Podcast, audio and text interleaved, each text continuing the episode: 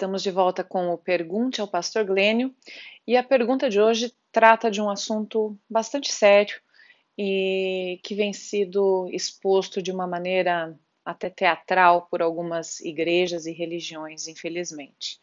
A pergunta é a seguinte: Pastor, existe possessão demoníaca de verdade? O senhor já vivenciou isso? Poderia compartilhar conosco? É, a Bíblia não, não vai jogar uma palavra fora. Não é que é coisa do, da compreensão da época. E algumas pessoas dizem, não, é, possessão demoníaca não, não existe. Mas a Bíblia fala, não é? Aí outros dizem, não, aquilo era só uma compreensão da época. É, de fato, é, Jesus ele tra trabalhou muito com possessões. Antes de Jesus, nós temos muito pouca coisa no Velho Testamento com relação a essas manifestações. Nós temos o caso de Saul, um, temos algumas é, ligações ali com a contagem dos, dos homens que Davi foi influenciado por Satanás. E Satanás não é muito assim é, evidente, mas quando Jesus chega na Terra, ele faz um pampeiro a quantidade de endemoniados, de possessos, aparece muito. E no tempo da igreja também tem muitas manifestações malignas, e os apóstolos enfrentaram isto. Agora, existe muita coisa que confunde, tem muita coisa que é doença física, depois, de, depois do Prozac, a quantidade de endemoniados diminuiu bastante. Viu? Os remédios ajudaram bastante a tirar uh, certas doenças de, de voga que eram tidas como endemoniados. Eu não posso é, fazer agora uma análise dizendo o seguinte: não existe e é confusão da época, não. Há possessões, sim, mas não é tão quanto se coloca aí. É, se me perguntou se eu já tive experiências, eu já. Eu já tive, inclusive, uma vez de um moço, primeiro aluno do curso de Direito em Londrina em todos os tempos. Extremamente brilhante. Ele tirou 10 em todas as matérias. E depois esse moço, por causa de um namoro de uma moça que ele se apaixonou, ele fez uma uma doação da sua alma ao diabo, cortou o pulso e trocou sangue com uma criança que ele matou e bebeu seus próprios sangue com o sangue da criança e ele ficou realmente possesso. E eu estou contando de fato que eu vi ele subir numa parede de costas e rindo daquela forma muito de possesso e o reverendo Messias Anacleto Rosa, que pastor presbiteriano lá em Londrina, e eu estivemos lá, e por graça de Deus o Senhor fez a libertação daquele quadro. Depois esse moço até veio a cometer suicídio. Mas nem tudo que está por aí é possessão. Há muita gente histérica há muita gente com problemas emocionais que precisa de tratamento, de remédio, que precisa de afeto, de amor, muitas vezes carência, chamando atenção.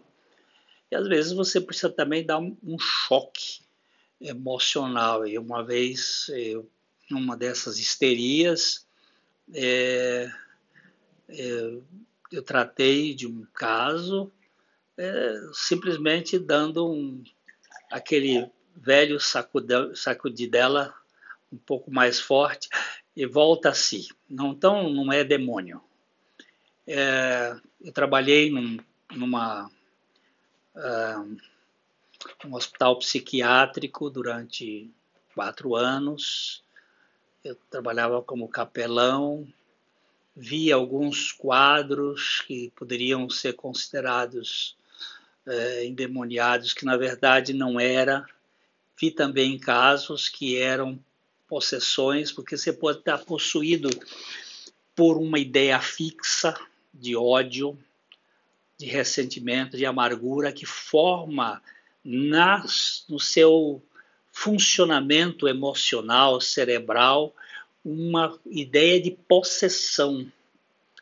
Gente que é abusada, como eu fui abusado sexualmente, a gente guarda rancores e ódios. Se a obra de Deus não for executada, vai ter comportamentos que parecem é, comportamentos malignos, no sentido de serem possessões de espíritos malignos, e que é, são questões puramente emocionais. Eu me lembro de uma senhora que estava contida no hospital e ela usava camisa de força e, e o médico que tratava, um amigo meu, ele dizia, Glênio, já, nós já demos todas as medicações possíveis é, de Fenergan e não sei mais o que, e, remédios para contê-la, mas era mesmo que dar água.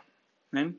E quando eu fui conversar com ela, ela estava muito impregnada e ela cuspia, mas não me atingia, porque também ela estava na camisa de força e eu fui a, a, tentando abraçá-la e, e, ter um afeto de amor, o amor de Cristo por ela, mostrando.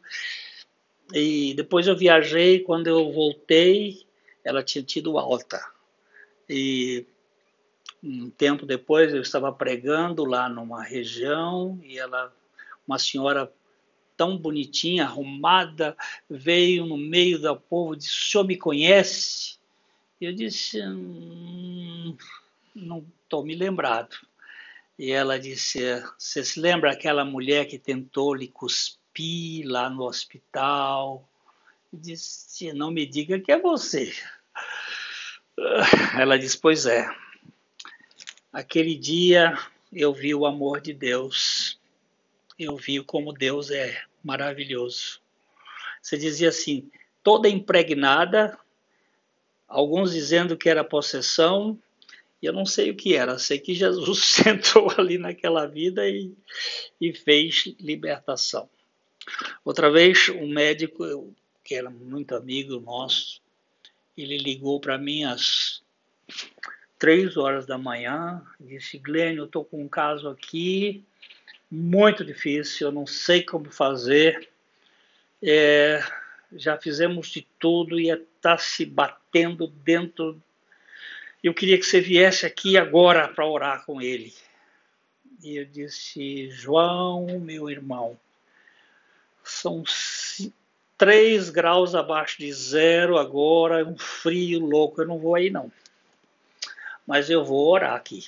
Pode ter certeza que eu vou orar agora. Joguei um edredom em cima de mim ali, porque estava muito frio, nós não tínhamos aquecimento em casa. E eu me ajoelhei, comecei a orar e clamar a Deus, porque eu, eu creio que Deus é de longe e de perto. Tem um cântico que cantam por aí que Deus é só de perto, não é de longe. Mas isso é contrário à palavra de Deus, porque Jeremias 23 diz que Deus é de longe e de perto. E eu orei ali. E depois de uma meia hora de oração, eu voltei para a cama e, e dormi. E no outro dia, o João, quando eu cheguei no hospital, ele disse assim: Glênio, impressionante. Quando eu saí do telefone e ele disse, aquela voz bem cavernosa, disse: O que, que você foi acordar aquele filho de uma, alguma coisa? Eu vou ter que sair agora.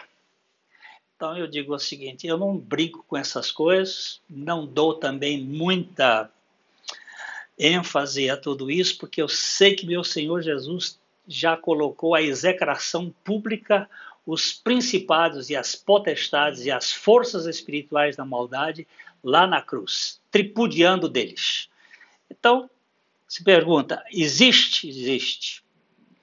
Foram venc foi vencido na cruz por meio de Cristo? Sim, senhor. E eu não tenho que dar ênfase a endemoniado, eu tenho que dar ênfase a Jesus Cristo e a obra que ele fez para vencer Satanás, o mundo, o pecado, o diabo, o, os, tudo que é ruim e a mim, e me fazer morrer naquela cruz para que eu ganhasse e você também ganhe a vida dele, que é isto que faz todo sentido. Amém, pastor, é verdade. Ficamos por aqui com este episódio. Não deixe de mandar suas perguntas, seus questionamentos por e-mail pergunte ao pastorglênio.gmail.com e nos vemos no próximo episódio. Até lá!